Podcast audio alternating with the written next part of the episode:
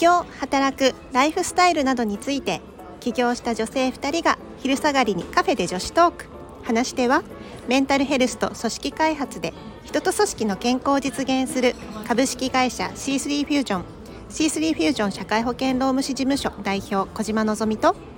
働き方から企業ブランド力を上げる米沢社労士事務所代表米沢ひろみです。今日もよろしくお願いします。お願いします。えっ、ー、と今日はなんとですねえっ、ー、とここはえー、何とこでしたっけ？ここは新高輪？新ああ違う。えっとえっとグランドプリンスホテル新高輪のラウンジのもみじというラウンジにね、うん、来ていて、うん、なんとなんと。なんとなんとアフタヌーンティーを私たちいただいてます、はい、あの私ここ初めて来たんですけどすごく素敵なところでびっくりしましたえっとですね広いラウンジでえっと、周りがこうオープンガラスっていうんですか？オープンウィンドウね。オープンウィンドウで緑がすごくこう綺麗に見えるんですよね。で天井が高くてあの何度のぞみさんが予約してくれたんですけど予約してくれた席がなんかちょっと個室的ななんかこうソファで囲われててちょっと平日のもしかしたら特権で取れたのかなという。本当に、うん、まあ、全然個室ではないんだけど、うん、なんかちょっとね一段下がったところのちょうど大きな窓のすぐそばのお席でね外がすごく綺麗に見える、まあ、特等席みたいなところにね、通していただいて、で今のこの時期ならではのいちごのアフタヌーンティーということで。2人で来てみました。本当素敵だよね。ねなんか私もうずっとアフタヌーンティー憧れであのなんかやっと来れたっていう感じなんですよね。皆さんアフタヌーンって行かれたことありますか？なんかね行きたいなと思っててもなかなか1人じゃ行かなかったりとか、ね、友達と誘い合ってとかでもね行ってる方は行ってると思うんですけどね実現できてこなかったので今日嬉しいなと思ってます。3年越しだっけ？うん。いや3年越しどころか。あじゃないか。10年越し。そうそうそう。以上、うん、以上って感じで、まあ、確かにね、ね、なかなかこう一人で来るようなところでもないから、ん、なんか誘われたりとかしないと来れないですよね、そうたまたま以前来たことがあってなんかすごく素敵だなってその時も思ってまた来たいなって思って今回ひろみさんに声をかけてみました、ね、ありがとうございますとグランドプリンスホテル新高輪ですね、はい、ちょっと皆さんぜひ検索してみて行かれてみてはいかがでしょうか？本当、あのね、うん、本当に美味しいし、うん、とってもおすすめです。うん、ということで、今日のテーマですけど、ゼロ百を決めないっていうテーマでお話ししたいかなと思うんですが。なんでまあこのテーマにしようかなと思ったかっていうとなんかねあのひろみさんのフェイスブックを見てたら私はゼロ百人間でしたみたいななんか突然の、なんていうのカミングアウトみたいな 投稿があってちょっとどういうこと？っていうのを聞いてみたいなと思って。うんありがとうございます。そうなんですよ。ちょっととある方と話した時に、えっと、言ってくださったんですけど。あの物物事ってこう1か、ね、0か、まあ、0か100かなんていうかわからないんですけどここれはいいこれは悪いとかこれは正しいこれは正しくないっていうものの見方を、えーと、世の中では多くしていると思うんですけどあの、まあ、正しいとか正しくないってことなんて、まあ、ないわけなんですね。よっぽどこう法を犯した犯罪とかはもう悪いって言い切れますけれどもそれ以外のことって何でもありというかでも1もあるし20もあるし30もあるし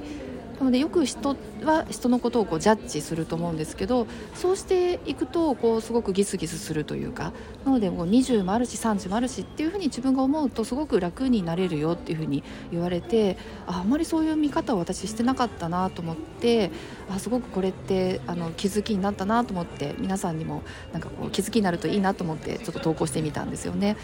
そそういう考えてのぞみさんどどうですか？もう普段からそういうふうに思ってるような気がするんですよねのぞみさんって。そうですね、うん、基本的になんか世の中ってやっぱ二元論というかどっちか、うん、本当にゼロ百0か1かじゃないけど白黒みたいな、やっぱその二元論的というか2つの両極のどっちかを選びなさいみたいな。なんか答えを求める、まあ、教育もそうなんでしょうけどね、ところがあるのかなって思うんですけど、まあ、本当に答えってどこにもなくて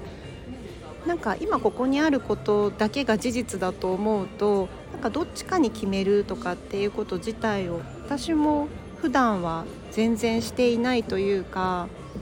まあ、どっちでもいいし、やっぱり自分が何て言うのかな。そうジャッジすることによって苦しくなってしまうことの方が明らかに多いと思うので、うん、あるものをそのままあるがままに受け止めるっていう方が楽かなと思って生きてますけど、うん、ひろみさんは、うん、その0100な考え方でした私みたいなこと言ってたけど、それってどうどんなふうに考えてたの？いやな何の会話だったか ちょっと忘れちゃったんですけどなんかああの人はこうだからこうあるべきみたいな発言があったんでしょうね。うん、うん、だからここうあるべきってねあの私少ない方だと思ってたんですけどやっぱそういうのがあったということでで、まあ、世の中の、ね、人たちのこういざこざとか聞いててもあの自分が思う常識から外れるとあの人って良くないよねとかなんかそういうことからなんかこう問題に発展していくような気がするのでもっとこうお互いがその1でも OK だし10でも OK だしっていう感覚を持てたらもっとこうみんなが生きやすくなるんじゃないかなっていうのもちょっと最近思ったところですね。大切ですよね、だって同じ考えの人って絶対いないですもんね。うん。そもそもいたら怖くない、ね、確かにね。自分とまるっきり一緒とかめっちゃ怖くない、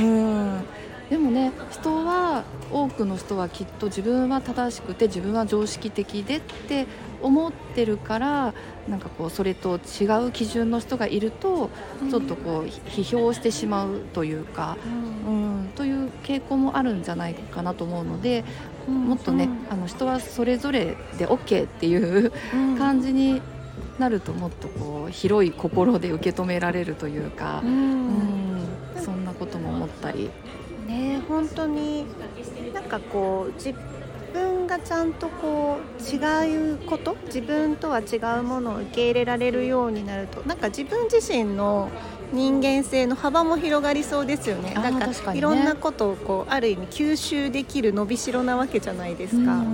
だからなんかねいいとこ取りをしていくとかいろんな考えを自分の中にインストールしていく上ではなんか自分と違う考え方の人ってすごく貴重なんだろうなって、うん、思いますね。あ確かにねなんかこう私は、えーと、こう思うけどあの人は違う。ってそこで終わっちゃわずにあそういう考えもあるんだなって、まあ、自分の考えはね考えで持ってたとして、うん、そういうのをこう受け入れるっていうことに多分ねつながってこう引き出しが増えたりとかあこういう考えもできるんだなっていう広がりがにつながっていきそうですね。うん、本当にそう思います。じゃあ、うん、ひろみさんはちょっとそのお話を聞いて、うん、こう自分の考え方の幅が広がったっていうことなんですね、そうですね。あのありがたい